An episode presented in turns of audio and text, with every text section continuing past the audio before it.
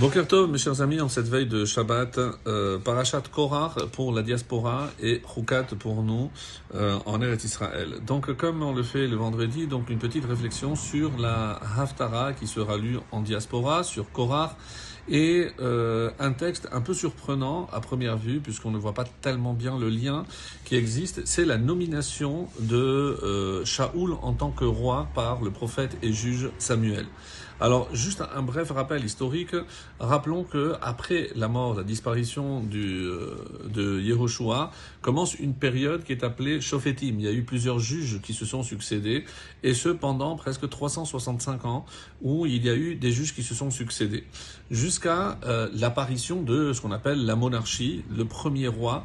Et on va voir que Hachem a vu d'un œil un peu réprobateur la demande du peuple juif d'avoir un roi parce que même si la Torah exprime donc cette possibilité, cette éventualité, mais dans un seul et unique but, c'est de rappeler que le roi doit être non seulement entièrement soumis à Kadosh puisque sa, son autorité dépend directement d'Hachem, mais parce qu'il doit être aussi un exemple pour le peuple. Et au départ, lorsque euh, le prophète euh, Samuel va, oui, aller nommer un roi, et en la personne de Shaoul.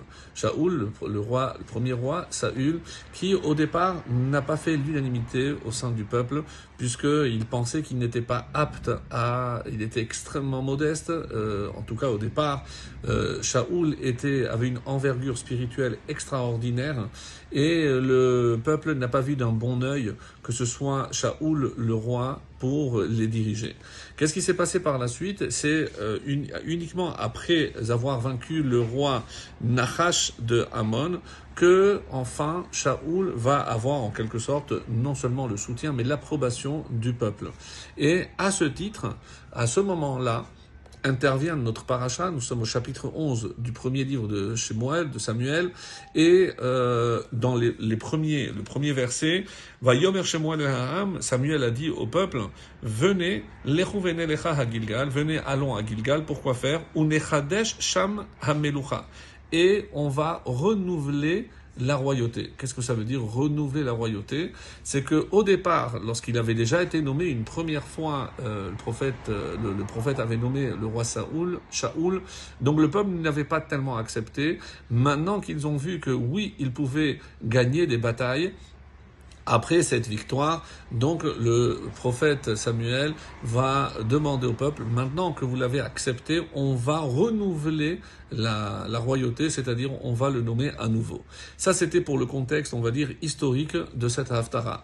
Maintenant, quel est le lien avec notre paracha? Eh bien, on peut voir ce lien par rapport à ce doute que Korah a semé à l'intérieur même du peuple en se disant, est-ce que Moshe est encore apte à diriger le Et après cela, donc on a vu déjà avec l'épisode des explorateurs, des Meragelim, où l'autorité de Moshe Rabbe nous s'est vu quelque peu bousculé. Son, on va dire, son indice de, de notoriété était au plus bas. Et Korach a profité de ce moment pour revenir sur des événements comme la nomination de El Safan qui datait déjà de depuis deux ans.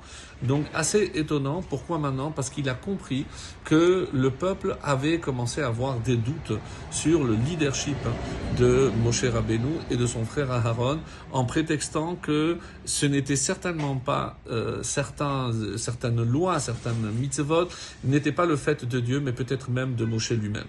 Et à, ce, à cela, on peut dire, comme pour Shaoul, on a renouvelé à travers l'acte et la révolte de Korach, et eh ben quelque part on a renforcé la position de Moshe Rabbeinu et c'est là un lien qu'on peut faire entre euh, l'attitude de Korach qui au final, n'oublions pas, euh, est l'ascendant du prophète justement Shmuel. Ça c'est l'autre connexion puisque ce texte c'est la première fois qu'on va nommer un roi et qui va le faire? C'est le prophète et juge parce qu'il était juge et prophète en même temps. Shmuel qui n'était autre que le descendant de Korah. Et d'ailleurs c'est une des raisons pour lesquelles Korah s'est permis de se révolter parce qu'il avait vu que de lui allait descendre justement ce descendant qui était comparé à Moshe et Aaron. Donc Donc ça lui a donné des forces et malheureusement, c'est aussi ce qui a causé sa perte. Donc Samuel va renouveler et un petit peu dans la comparaison que l'on peut faire, grâce à Korah, on a euh, consolidé justement la place qu'occupait Moshe comme après, ici, comme elle lui euh, ici dans cette Haftara, lorsque euh, le peuple a mis en doute, eh ben, grâce à cette attitude, Shemuel va encore consolider la place de Shaoul en tant que roi. Des fois, il y a des événements qui n'ont pas la conséquence ou l'effet escompté, mais tout à fait l'inverse. On a voulu mettre en doute et au final, qu'est-ce qu'on a remarqué? Que c'est ça qui a consolidé.